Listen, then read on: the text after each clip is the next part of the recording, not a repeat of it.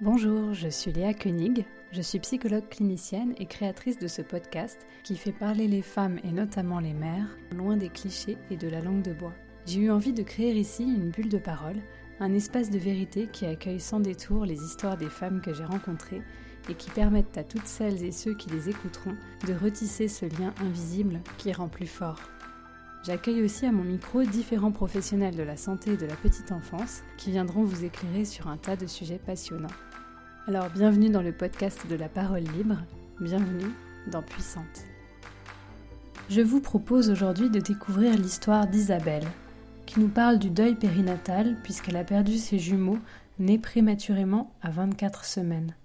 Je m'appelle Isabelle, j'ai 32 ans, euh, je travaille dans le milieu de la musique et euh, je suis en couple depuis 9 ans maintenant. Nous avons un grand garçon euh, qui a 4 ans et nous avons voulu agrandir la famille. L'année dernière, je suis tombée enceinte de jumeaux et en fait, nous les avons perdus. donc aujourd'hui, on a notre grand garçon à la maison et deux, petits garçons dans nos cœurs. Lorsqu'elle tombe enceinte, Isabelle est en parcours de procréation médicalement assistée. Elle et son compagnon savent donc qu'il y a des chances pour qu'ils accueillent des jumeaux. Et c'est effectivement ce qu'ils découvrent dans la joie lors de la première échographie. On était ravis. pour nous, c'était une chance parce que on savait pas si on pourrait avoir d'autres grossesses après. Donc c'était euh, deux d'un coup, c'était très bien. On s'y était préparé, on s'est dit c'est possible que ça arrive. Pour moi, il n'y aurait pas de souci. La grossesse se poursuit parfaitement bien jusqu'à ce jour où, lors d'une visite de contrôle, la sage-femme l'alerte. Le col de son utérus est trop ouvert, ils vont devoir l'hospitaliser. Donc ils étaient partis pour me garder jusqu'à l'accouchement. soit en théorie, ça aurait dû être 4 mois plus tard. Ils étaient optimistes en tout cas. Oui, mais j'avais vraiment zéro contraction. Ils ont, ils ont fait les monitorings, ils ont vérifié. Et euh, non, j'avais rien du tout. À la limite, on comprenait même pas pourquoi le col était, avait disparu. Il n'y a pas de raison. À partir de là, les événements s'enchaînent jusqu'à ce que l'impensable se produise. Isabelle et son compagnon perdent leurs enfants. Comment réagit-on alors? Est-ce qu'on se relève? Et si oui, comment continue-t-on à avancer après le drame qui vient d'arriver? C'est ce qu'Isabelle a eu envie de partager ici, huit mois après la perte de ses tout petits garçons, pour sortir du silence et aider peut-être toutes ces femmes qui traversent aujourd'hui la même épreuve. Alors je lui laisse la parole pour vous raconter. J'ai commencé à. Enfin, j'étais pas sûre que c'était ça au début, mais avoir des contractions plutôt légères. Donc j'ai tout de suite appelé les infirmières qui sont venus voir, qui ont confirmé que c'était bien des contractions. J'avais pas spécialement mal en fait, donc elles ont, elles ont donné les médicaments habituels euh, pour se détendre, euh, voilà. Et sauf que ça passait pas. Donc elles m'ont dit bah appelez votre compagnon parce que si c'est maintenant on pourra rien faire. Donc sachant que là on était donc à 24 semaines passées et euh, deux jours. Bah, j'ai appelé mon compagnon qui est venu le plus vite possible. Euh, entre-temps, elle m'avait euh, préparé pour l'accouchement si besoin, donc avec perfusion, euh, l'habit. Mise en condition, quoi. Voilà, c'est ça. Hmm. Est-ce qu'ils t'ont donné quelque chose Alors, ils ont quand même essayé, oui, bien sûr. Ce sont hmm. comprimés, en fait, on en prend toutes les 20 minutes, et normalement, au bout du quatrième, ça stoppe les contractions. Donc, ils m'ont donné ça, et apparemment, c'était la seule chose que je pouvais avoir. Donc, effectivement, les contractions se sont un petit peu calmées, mais j'en avais toujours. Pour moi, c'était pas douloureux, mais en fait, à mon, à mon aîné, j'avais pas trouvé ça douloureux non plus. J'avais accouché sans péridurale. Ah ouais. Donc j'en ai eu un peu toute la nuit. Et en fait, j'en avais pas souvent, mais elles étaient un peu plus fortes. Je sentais que ça travaillait, sans trop m'expliquer comment. Et en fait, j'ai compris qu'après. Mais ce que je sentais, c'était le col en train de s'ouvrir. Et en fait, ils viennent vérifier, a priori, quand on accouche, l'utérus, euh, quand il y a les contractions, en fait, tout devient dur. Ouais. Et euh, ça veut dire que vraiment, c'est parti. Et donc, ils venaient vérifier à chaque fois, et sauf que moi, c'était jamais complètement durci. Donc, c'est aussi ça qui, je pense, qui les leur a fait penser que ben, c'était peut-être pas réellement pour maintenant. Ben, alors qu'en fait, si. Mais bon, peut-être que j'ai un utérus trop souple, enfin, je sais pas. Hmm. Mais, voilà, ils, venaient vérifier ça, à chaque fois, ils disaient non, non, c'est bon, euh, ça va. Et alors qu'en fait, euh, ben, si, c'est. Et toi, tu leur disais que tu sentais que quand même il y avait bah, quelque Moi, je disais que je sentais que ça travaillait. De toute façon, ils voyaient bien que j'avais peur, mais bon, bah, enfin, mmh, normal. Voilà, qu'est-ce qu'ils pouvaient faire? Ils ont essayé d'être le plus rassurant possible. De, je veux dire, euh, si on appelait, ils étaient là dans la seconde. C'était vraiment, ils ont vraiment été. Euh, je leur reproche rien du tout. Hein, c'était vraiment, ils, étaient là, ils étaient attentifs, ils ont fait tout ce qu'ils ont pu. Et en fait, euh, donc le lendemain matin, en donc venant voir comment ça allait, elle a effectivement vu une contraction, elle a aussi vérifié l'utérus, et euh, donc elle a dit ben, peut-être que ça va être là ou dans les jours à venir, au cas où on va vous faire euh, tout ce qui est maturation des poumons, du cerveau, donc les piqûres. Voilà. Bah donc elle a dit on, va, on, vous prévoit tout ça, on commence ce matin, là on va tout installer, essayer de vous reposer, manger, puis on revient commencer vers 8 heures à peu près. J'avais presque plus de contractions, mais euh, je sentais que ça me pesait un petit peu. Et, et j'ai eu besoin d'aller aux toilettes. Et sauf qu'en fait, je me suis rendu compte que c'était la poche des os qui était ah sortie. Donc j'ai appelé. En sachant que. T'as réussi à faire la différence euh, Oui. T'as su que ça s'était rompu là Alors en fait, elle s'est pas rompue. Ah, mais, j'ai vu pareil à mon premier. En fait, la poche des os est descendue. Ils ah, l'ont rompu et après j'avais accouché de mon, grand garçon. D'accord. Et donc là, ça a fait. Bah, la poche des os est sortie pareil, non rompue. Donc je les ai appelés aussitôt. Et en fait, alors je sais pas si c'est parce que j'ai crié ou j'ai senti euh, mon, premier garçon qui est, qui né comme ça. Euh, ah ouais. Enfin, voilà, j'ai rien pu faire. Je l'ai senti passer. Et, le temps qu'ils arrivent dans la chambre, il y a une infirmière qui a regardé et qui a dit ben, il est sorti. Euh, il fallait aller en salle d'accouchement qui était trois étages au-dessus. Ils n'ont rien pu faire. Je veux dire, il est, il est né dans la chambre et je, le sentais, je sentais qu'il était vivant parce qu'il était sous ma, il me tapait la cuisse, je sentais qu'il bougeait et qu'il essayait de, et je pouvais pas regarder, enfin je pouvais pas regarder euh, soulever le, j'avais, je pouvais rien faire. En plus on, passait dans les couloirs et tout, donc il disait bien gardez le drap, faut pas, pas de courant d'air ou choses comme ça. L'infirmière derrière moi avait vu qu'il était. Enfin, elle l'a vu, elle a vu son bras, elle a vu qu'il était né. Donc, euh, enfin, il fallait juste qu'on aille voir un médecin compétent, enfin, qui pouvait se prendre en charge un, un très grand prématuré. je pense que ça duré moins d'une minute, même pas 30 secondes, mais juste le temps de monter. Ils ont traversé les couloirs, euh, ils couru, prendre l'ascenseur, arriver là-haut en courant, en criant vite, dépêchez-vous. Et, tout ce temps-là, et je le sentais taper sur ma cuisse. Et euh, heureusement que mon compagnon était là, il, était à côté de moi, j'ai dit, mais il faut que quelqu'un s'en occupe, que quelqu'un l'aide. J'étais sous le choc et euh, on arrivé là-haut, et là, il y a un, pédiatre, enfin, je sais pas, qui est arrivé.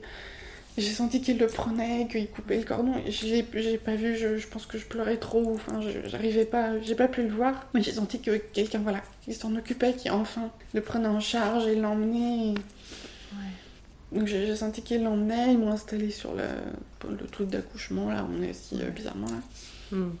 Ils m'ont dit qu'il fallait, qu'il fallait faire sortir le deuxième. alors, je pense que c'est le choc, ou mon corps voulait pas, ou ou qui voulait pas non plus, je sais pas. Il y avait des contractions, mais euh, enfin, c'est très flou dans ma tête. Mmh. Mmh. Je, je, me rappelle pas très très bien. Et je, je pense qu'ils ont essayé de me mettre aussi euh, dans les, la perfusion, justement tout ce qui est maturation, tout ça, Ils ont pas même s'il a quelques. Bah, du coup, non, ils n'ont pas eu le temps. Même s'il a que quelques secondes, moins d'avoir un petit peu. Donc je pense que ça, ils ont essayé un petit peu. Euh, elle m'a fait une piqûre dans la fesse, alors je pense que c'était pour ça aussi. Et en fait, cette piqûre-là a déclenché une contraction euh, énorme. Et c'est à ce moment-là qu'il est né. Et euh, pareil, je l'ai pas vu, enfin, pourtant il était face à moi, mais je j'ai pas vu, j'ai dû crier, je pense. Hmm. Et donc, pareil, ils l'ont pris en charge aussitôt, ils l'ont. Enfin, un médecin était arrivé, je pleurais, je sais que mon compagnon était là. Ils m'ont dit qu'ils allaient devoir m'anesthésier pour euh, finir de, le, placenta ou quelque chose comme ça. Enfin, je sais pas combien de temps il s'est écoulé. J'ai fait ce qu'on m'a dit. Je, je, savais plus trop. Hein. Je pense que j'étais choquée. Ils ont proposé à mon compagnon de descendre avec euh, les petits. Donc euh, je lui ai dit d'aller avec eux, de rester avec eux. Il m'a redemandé pour les prénoms si c'était bien ce qu'on s'était dit, si on confirmait bien. Donc mhm. j'ai dit oui. Donc il est sorti et après j'ai attendu. Attendu que quelqu'un revienne, me donne des nouvelles, puisse me dire ce qui se passe. Ensuite mon compagnon est revenu, parce qu'effectivement il était en train d'intuber, de mettre des tuyaux, donc il voulait pas qu'il reste à côté. Donc il m'a dit, euh, voilà, donc euh, Sven, celui qui est dans le premier, il a, il a tout de suite été intubé, c'était un peu difficile, mais il a réussi à respirer avec la machine. Et, donc déjà, c'était une bonne chose. Et puis que lui, il avait pu prendre Jonah, donc celui qui est né en deuxième. Il avait pu l'avoir en peau à peau pour le descendre en bas euh, au service euh, réanimation. Donc déjà, il a vu ce premier contact avec lui. Donc déjà, j'ai trouvé ça, ça très bien. Donc euh, il disait que bah, de toute façon, il avait, ils avaient... je sais pas, il y avait 10 médecins dans la pièce et qu'ils étaient tous en train de s'en occuper et qu'il bah, fallait les laisser faire et qu'on ne pouvait qu'attendre. Donc c'est ce qu'on a fait. Et puis on a quelqu'un qui est revenu, une infirmière qui est revenue après, qui nous a dit donc il pèse 740 grammes, ce qui est beaucoup plus que ce qu'on avait estimé, et qu'ils étaient, étaient bien réactifs et qu'ils s'accrochaient. Que quand on sera prêt, on pourra aller les voir. Dans l'après-midi, du coup, a... j'ai essayé de me lever et enfin, c'était trop difficile, je suis retombée. Donc les, les infirmières ont demandé est-ce que exceptionnellement j'avais le droit d'être montée en lit au moins pour les voir. Ils ont accepté, donc on, a pu monter. Donc c'est la première fois qu'on les voyait. Donc dans leur couveuse, au milieu de tous les fils, etc. Mais euh, tout petit, vraiment euh, minuscule. c'est mm. vraiment ce qui m'a marqué. Ils dormaient, si on veut. ils les mettent, en fait, ils les, ils les mettent, ils font une espèce de cocon. Et ils, les mettent à, ils mettent à l'intérieur pour vraiment qu'ils soient comme dans le ventre, en position fétale, vraiment. Et mm. pour les rassurer, apparemment. D'accord.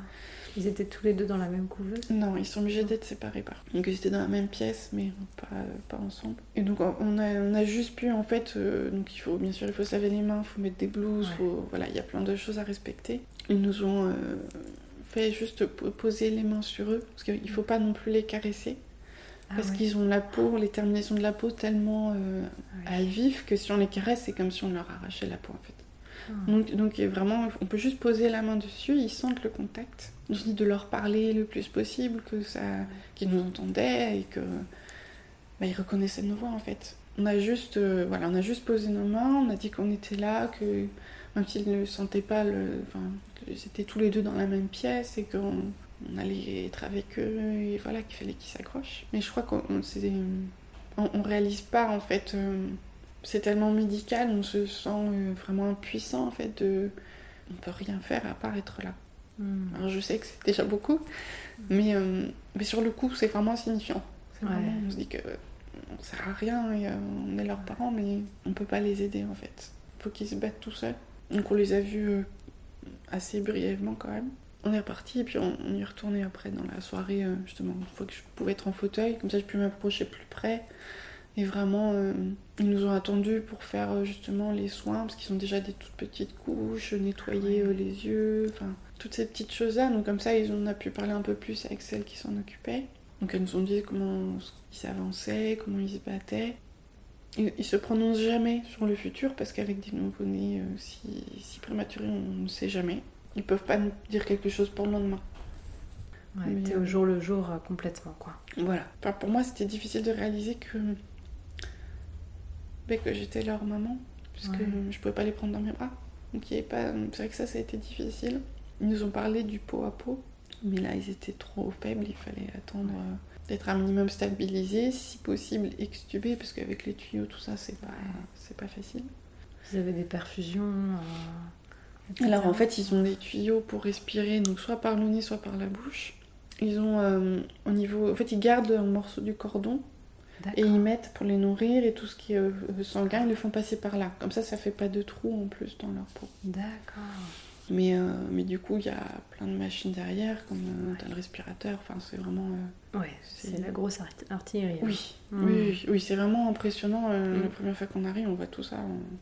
Quand on est revenu la deuxième fois, les infirmières étaient avec d'autres petits, puisque c'est tout un service. Et on, a posé rentrer dans la pièce. on, on était dans l'encadrement, avec mon compagnon, on, on était assis. Et on regardait les machines, on parlait pour qu'ils nous entendent, mais on, voilà, on n'osait pas rentrer en fait. Hmm. C'était trop impressionnant. Oui, et euh, on se disait qu'en parlant, euh, ils nous, devaient nous entendre, donc au moins ça serait déjà ça, mais on, a posé s'approcher et encore moins les toucher tant que tant qu'il n'y ait pas de pas quelqu'un en fait euh, médical. même si après ils nous ont dit si si, faut, vous pouvez y aller, vous lavez les mains, vous mettez les blouses, vous pouvez les toucher tout ça. On n'ose pas. Donc voilà, donc ça c'était la première, leur première journée de vie, enfin hors de mon ventre en fait. On s'est autorisé à y croire. Deuxième jour, on a pu retourner les voir. Je, je tenais à peu près debout, donc euh, on a pu justement aider les soins, enfin aux soins. Alors à ce, à ce stade-là, leurs yeux sont fermés.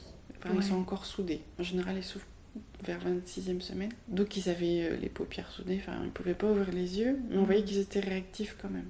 Mais euh, je me rappelle de, de Sven, c'est un des plus beaux souvenirs que j'ai lui. En fait, j'ai aidé à faire les soins, donc nettoyer les paupières, tout ça. Et euh, donc j'avais une main posée sur lui, et l'autre un petit coton pour nettoyer. Et euh, au, début, il dormait, je pense, il n'était pas très réveillé, il bougeait moyennement. Et à un moment, tout à coup, donc j'étais, me dit, bah, parlez-lui, dites-lui ce que vous faites, voilà. Donc j'étais en train de lui parler, et tout d'un coup, il a, il s'est mis à bouger la tête vraiment de droite à gauche, comme s'il essayait d'entendre vraiment le, ah d'où venait le son.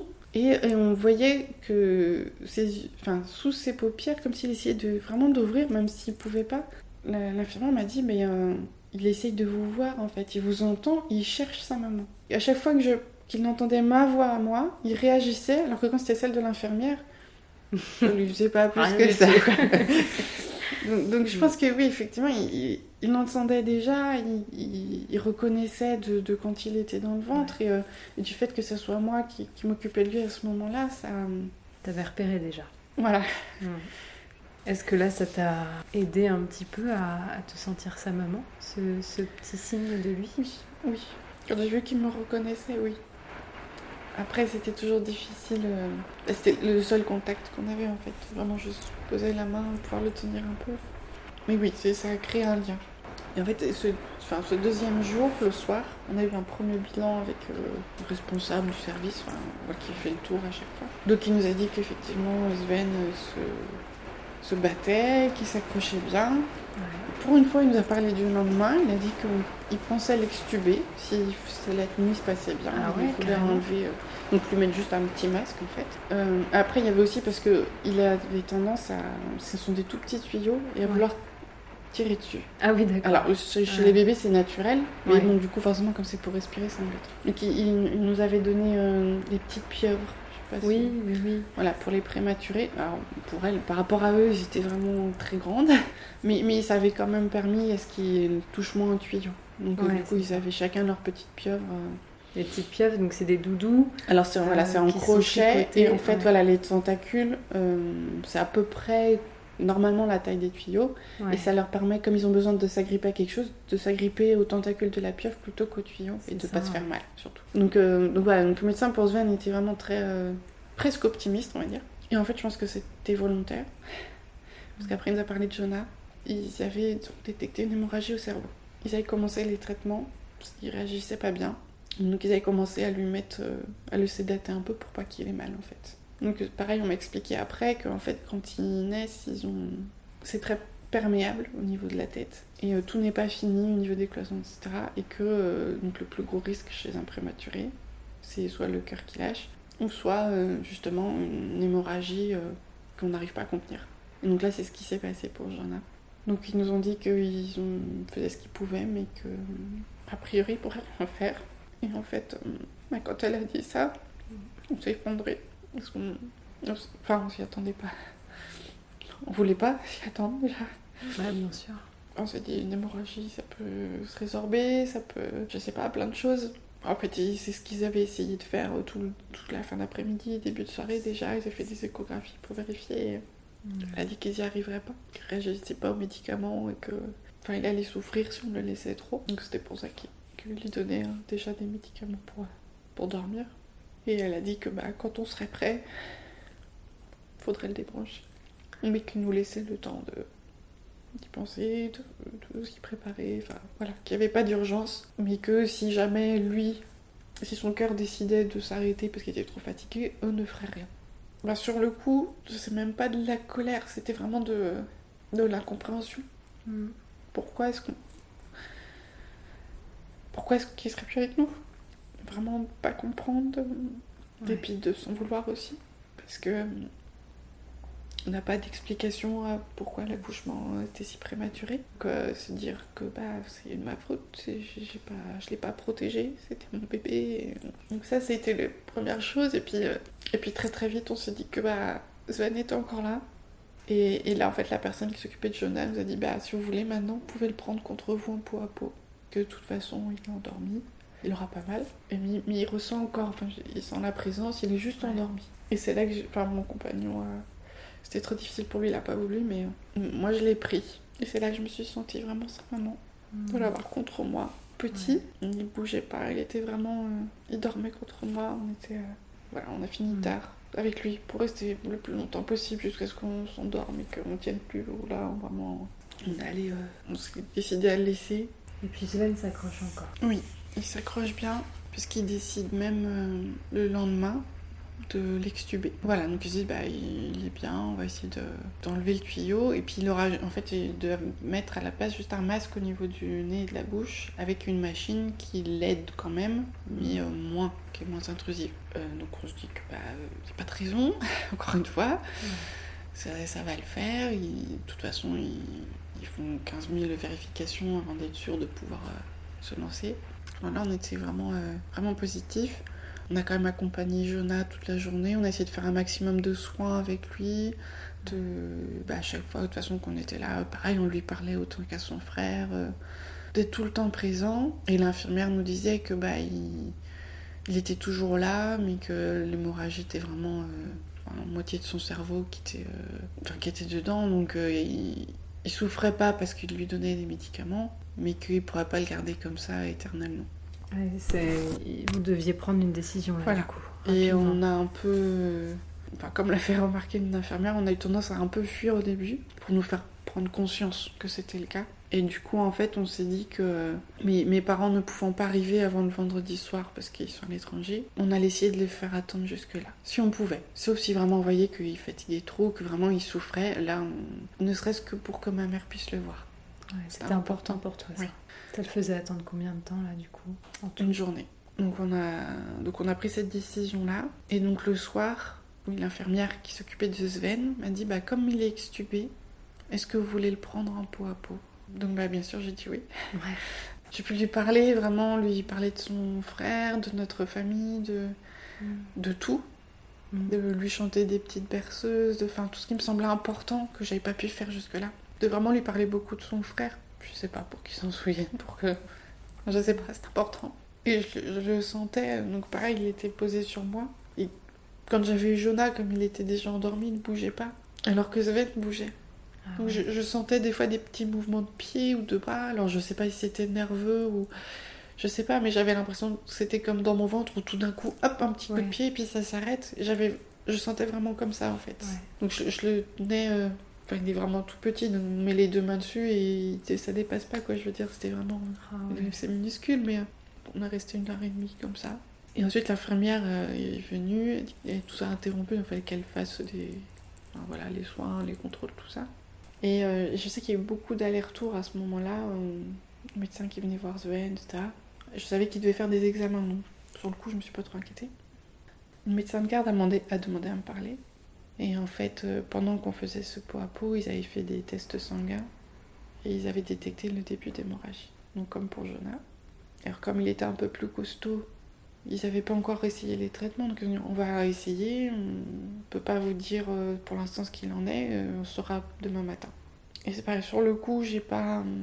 J'ai rien voulu espérer, presque pas réalisé en fait. Le lendemain, on est allé donc les voir, le médecin était en réunion si je voulais en attendant. Je pouvais prendre les deux un pot à pot. Bien sûr, j'ai dit oui. C'était la première fois que je les avais tous les deux sur moi, en même temps.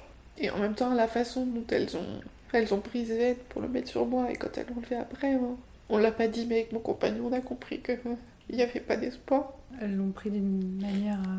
Euh, elles, étaient toujours, elles faisaient très attention, elles étaient très. Euh, on sentait que c'était pas pareil, c'était pas. Qu'elles se disaient pas qu'il allait je sais pas comment dire en fait. C'était jusqu'au bout très, euh, très attentionné, très, j'ai envie de dire aimante, même si. Euh, mais, mais, on sentait qu'il y avait plus d'espoir. Je, je sais pas. On a senti qu'il y avait quelque chose de changé. Même si sur le coup on se l'est pas dit, on voulait pas se le dire, je pense. Parce que c'était notre moment où on les avait tous les deux ensemble. C'est un des rares moments où j'ai vraiment senti que j'étais maman de jumeaux. Et c'était vraiment très important voilà, d'avoir tous les deux. Elles ont, euh, elles ont insisté aussi pour euh, prendre des photos. Et c'est vrai que ça, sur le moment où on se dit, bah non, j'ai pas envie, mais en fait, euh, après, c'est hyper important. C'est tout ce qui reste finalement. Donc, on, les a laissés faire et merci à elles d'avoir assisté. Voilà, on a eu ce, moment tous les quatre qui était vraiment important. Et on a profité comme on a pu. Pour moi, c'était vraiment important que ma mère les voie.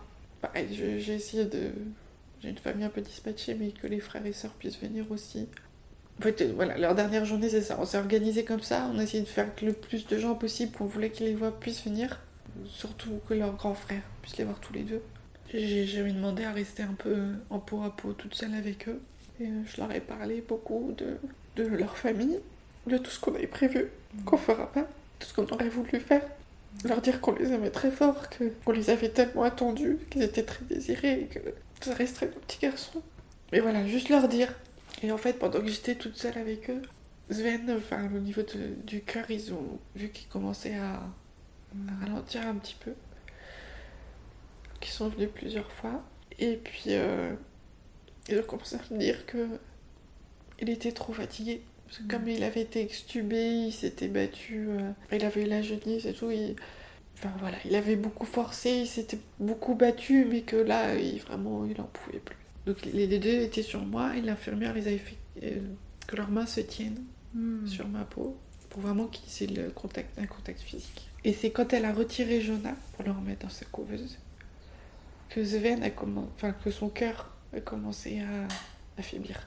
Enfin, au début, je pensais que c'était juste moi qui euh, imaginais des choses. Et en fait, l'infirmière l'a vraiment dit au médecin quand il est venu justement voir le, le cœur. Et elle a dit mais c'est quand on a enlevé son frère, il a il a abandonné. Je sais pas si elle a senti son frère s'éloigner ou quelque chose comme ça, mais que enfin, il, a- il a tout relâché et que du coup ça on voulait pas qu'il se fatigue davantage. On voulait pas qu'il souffre. Ouais. Donc ils nous ont assuré qu'ils avaient mis ce qu'il fallait, il aurait pas mal et il avait juste besoin qu'on soit là. Il suffisait de lui enlever le masque. Sans aide respiratoire, il allait s'endormir et voilà. Et je me rappellerai toujours du docteur euh, qui me regarde, qui me dit euh, Quand vous êtes prête, vous nous dites. Je sais que c'est une formule euh, bateau et que qu'est-ce qu'elle pouvait dire d'autre. Voilà, on peut pas être prêt à ça. J'ai très ça. bien compris son intention, mais Ouais. je, je- j'ai même pas pu lui dire, j'ai juste fait un signe de tête pour qu'ils enlèvent le masque. Ouais. Ils ont coupé les sonneries des, des moniteurs pour pas qu'on l'entende. Hmm. Ils ont tourné l'écran pour pas qu'on voit non plus. Ils ont enlevé son masque. Et c'était très rapide. En deux minutes même pas. Et... Il était juste dans mes bras. On lui parlait. Et puis euh, on a vu le- les médecins se relever et dire que, que c'était fini. Ils nous ont laissé seuls avec lui. Euh, pas y croire sur le moment. Il était, euh, il était dans mes bras. Il était encore euh, chaud. Il... oui, il bougeait pas, mais à un moment j'ai senti. Euh, j'ai senti que son corps refroidissait. Je pouvais plus le tenir. Enfin, c'était pas possible. Donc, Ouais. on a appelé l'infirmière qui est venue tout de suite, elle l'a pris. Mon compagnon voulait le tenir un peu, donc il l'a pris un peu, mais moi je.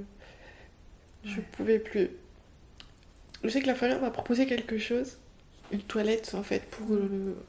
Pour le voilà, qu'il soit bien propre, bien l'emmailloté, etc. Donc je pense qu'elle m'a proposé de faire avec elle. Et je me suis entendue répondre que c'était plus mon bébé, qu'il était parti. Elle n'a pas insisté, je pense qu'elle a compris. Je regrette d'avoir dit ça. Parce que c'était mon bébé quand même. Même s'il n'était plus là. J'étais incapable de. Je pense que j'étais choquée. Enfin, je. Elle l'a fait pour moi et je, la remercie. Je me suis approchée de la couveuse de Sven. Je l'ai regardé. Voilà, je, voulais le voir parce qu'il avait plus ses tuyaux, il avait pas son masque, je voulais le voir vraiment lui. Mais j'ai pas pu faire plus. Mais c'était important, enfin, ma mère et mes frères et, partie de mes frères et sœurs ont pu les voir et euh, ils les ont rencontrés. C'était très très important. Et donc on a décidé euh, que qu'ils emmenaient, euh, ils allaient emmener no- notre grand manger en ville parce que c'était le soir. Hmm. Et que nous on allait rester et qu'on allait débrancher Jonah pour qu'il parte le même jour que son frère. Hmm. Pour qu'ils puissent être tous les deux. C'était Ouais. important. Et on a décidé de rentrer à la maison le soir même. Donc on a préparé les affaires. On en a profité pour, euh, pour aller voir Jonah, lui expliquer, voilà, qu'on allait laisser pareil se reposer aussi. Que, que Sven était déjà parti. que- Donc euh, pareil, ils l'ont mis contre moi. Quand on lui a fait signe, l'infirmière a retiré la, la sonde respiratoire. Et il est resté longtemps dans mes bras, on lui a beaucoup parlé. Et euh, les médecins nous ont dit que, que bah, il se battait toujours en fait quelque part. Donc ils, ils nous ont laissés. Enfin, ils ont dit qu'ils avaient un écran dans une autre pièce, donc ils allaient aller dans l'autre pièce et puis quand ça serait fini, ils reviendraient nous voir. Et en fait, ils sont venus plusieurs fois, il a écouté le cœur au stéthoscope et disait non, non, il est toujours là, il vous écoute. Enfin, je sais pas exactement, peut-être une heure et demie ou quelque chose Ah comme ouais. ça. Et On lui a parlé, on a eu aussi des moments de silence parce qu'on ne savait plus quoi lui dire finalement. Puis on savait pas s'il était vraiment là ou pas. Et puis il a fini par, par partir aussi. Compagnon l'a pris un petit peu. Autant pour moi, c'était. Euh, enfin, quand on a perdu Sven, ça a vraiment été difficile. J'ai vraiment réalisé que je perdais mes enfants. Autant mon compagnon, je pense que c'était le contraire. C'est quand on a perdu Jonah. Parce que mhm. du coup, il y en a plus. il n'y a plus personne. Voilà, le fait de se dire qu'on allait partir tout seul, enfin tous les deux, mhm. sans enfants, c'était vraiment difficile. Et heureusement, c'était la nuit. Enfin, je veux dire, on n'a pas croisé justement de familles qui partaient avec leurs petits ou choses comme ça. Je pense que ça a été vraiment catastrophique. On s'est retrouvés tout seul dehors. Ils nous ont laissé sortir, qu'est-ce qu'il voulait Il peut pas nous retenir. Mais euh, voilà, de se retrouver dehors tous les deux, c'était. Euh... Bah, déjà, on était tous les deux, donc on s'est dit qu'on avait au moins ça. Et puis qu'on allait retrouver notre grand garçon. Ça allait euh, être important aussi. C'était difficile, mais euh, ça nous semblait pas insurmontable en fait. Et c'est en étant dehors, en entendant un bébé pleurer, c'est là qu'on s'est dit qu'on allait éviter les endroits publics hmm. un certain temps. Le temps de, de, pouvoir entendre un bébé pleurer sans pleurer, simplement. Hmm. Ça, a été important d'avoir euh, vraiment la famille à ce moment-là, même dans les jours suivants. Il y a plein de moments difficiles après, mais euh, il y en a quelques-uns vraiment. Pour moi, ça a été le, le, lendemain matin. Et de me réveiller le lendemain matin dans la maison vide, avec leur chambre vide à côté. Là, je me suis pris un mur dans la figure. J'ai vraiment réalisé que non, ils seraient pas avec nous. Ouais, ce matin-là était vraiment très difficile. Et euh, la première chose que j'ai faite, c'est me préparer et aller acheter un cadre et euh, mettre les photos dans le cadre. On, avait gardé on a gardé les petites pieuvres aussi. Mm. Et c'était vraiment le, la chose importante. Voilà, j'avais que ça en tête. il faut mettre leurs photos, il faut qu'ils soient parmi nous euh, d'une certaine façon en fait. Voilà, et après il y a eu toute la famille, ils, sont, ils ont vraiment été là. Ma mère est restée euh, plusieurs jours. On a voulu faire nous-mêmes la cérémonie. on a fait une crémation, on a pris une place au cimetière, c'était important. je sais qu'il y a des familles où c'est le contraire. Ils veulent pas s'en occuper, mais pour nous c'était vraiment très important de, de, tout gérer. Finir cette histoire. Voilà, c'est ça. Et d'avoir maintenant euh, cette petite place au cimetière, euh, je suis passée avant de venir. Voilà, d'avoir quelque chose euh, où il y a leur nom décrit, comme si j'avais pas rêvé, enfin cauchemardé. Et voilà, il y a leur nom. Et même si on les a très peu connus, on a des choses à raconter. On a toujours une anecdote quand ils étaient dans notre vente. Ou... Voilà, et d'en parler, de les, de les faire vivre à travers nous. du coup, à travers ton récit aujourd'hui, là aussi, ça les fait exister. Oui. Mm. Oui, complètement. Parce que je me dis, plus il y a de gens qui seront au courant, entre guillemets, et plus, euh, plus ils seront légitimes d'une certaine manière, même s'ils le sont déjà. Mais euh, c'est aussi une façon d'avancer qui, pour moi, est, euh, mm. est importante. Alors, justement, comment on, comment on fait pour, pour continuer à avancer, comme tu dis? Je pense qu'on se relève, mais qu'on n'est pas pareil on a changé, on n'est pas la même personne, même si ça se voit pas forcément. Et en fait, se relever, ben, j'en ai beaucoup parlé avec d'autres mamans. En fait, on n'a pas le choix. Parce que si on se relève pas, ben, on s'arrête. Et puis voilà, la Terre arrête de tourner pour nous, mais pas pour les autres. Et on meurt ou on avance. Parler franchement, c'est ça. Je sais que j'ai beaucoup entendu euh, le mot courage, d'être courageux. Pour moi, ça n'en est pas parce que c'est pas un choix, justement. Mais je comprends que les gens le voient comme ça. Après, c'est pas que justement pour les, les, personnes qui ont perdu un bébé, c'est je pense que quand on traverse des épreuves terribles en général, c'est ce que tout le monde dit, il n'y a vraiment pas le choix. C'est ça ou je meurs. Tu mets en pilote automatique au début et puis... Voilà, on, est obligé, il y a des petites choses qui font avancer. Mm. Après, j'ai fait des médailles, un tatouage, j'ai écrit, j'ai des petites choses comme ça et, et mm. s'accrocher à, bah, aux gens qui sont là, tout simplement. Peut-être... Euh, avec leur papa aussi, tout simplement. alors, on le vit pas de la même façon, mais c'est un traumatisme pour lui aussi, bien sûr. Lui pleure assez peu, mais je sais qu'il m'a beaucoup laissé pleurer, il a senti que j'en avais besoin. Quand j'ai besoin d'écrire, il m'a laissé faire aussi, de mettre toutes les petites choses pour eux dans la maison. Je vais acheter des fleurs euh, tous les 15 jours, euh, enfin... Voilà, toutes ces petites choses-là, il sait que c'est ma façon de le faire, donc... Euh. Dans ton couple, tu sens que ça... Il y a eu un tournant aussi après, cette, euh, après ces événements-là? Je pense que soit ça rapproche, ou soit c'est cassé définitivement. Si on n'est pas, euh, bah, encore une fois, attentif à l'autre, juste... mais il faut que ça soit mutuel. Voilà, je pense qu'il faut vraiment s'écouter et, le vivre à deux. C'est, euh, on n'a pas les mêmes sensations, mais, mais c'est la même douleur en fait. Est-ce qu'il y a un message que tu as envie de faire passer à des femmes qui pourraient vivre ou qui sont peut-être en train de vivre euh, la même épreuve? Restez pas seul. D'essayer de, trouver quelqu'un euh, avec qui en parler. Je sais qu'il y a beaucoup d'associations.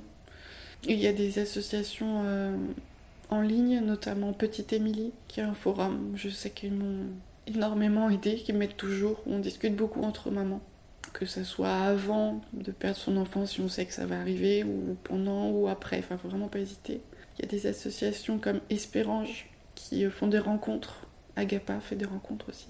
Et qui organisent régulièrement euh, des, petits événements. Je sais que ça m'a beaucoup aidé euh, le, le 15 octobre, c'est la journée du deuil périnatal. Ils ont fait une marche à Paris. C'était très difficile, mais ça m'a fait beaucoup de bien de pouvoir y aller et de voir justement d'autres mamans pour la première fois de, voir qu'il y a des familles qui s'en sortent. Et, ouais, enfin, vraiment s'entourer des bonnes personnes. Et j'ai envie de dire que s'il y a des gens qui comprennent pas, qui ils en veulent pas la peine. Voilà, c'est, c'est tellement difficile, c'est tellement. Euh, c'est pas du tout dans l'ordre des choses de perdre son enfant qu'il faut s'écouter, il faut euh, aller vers des gens compréhensifs.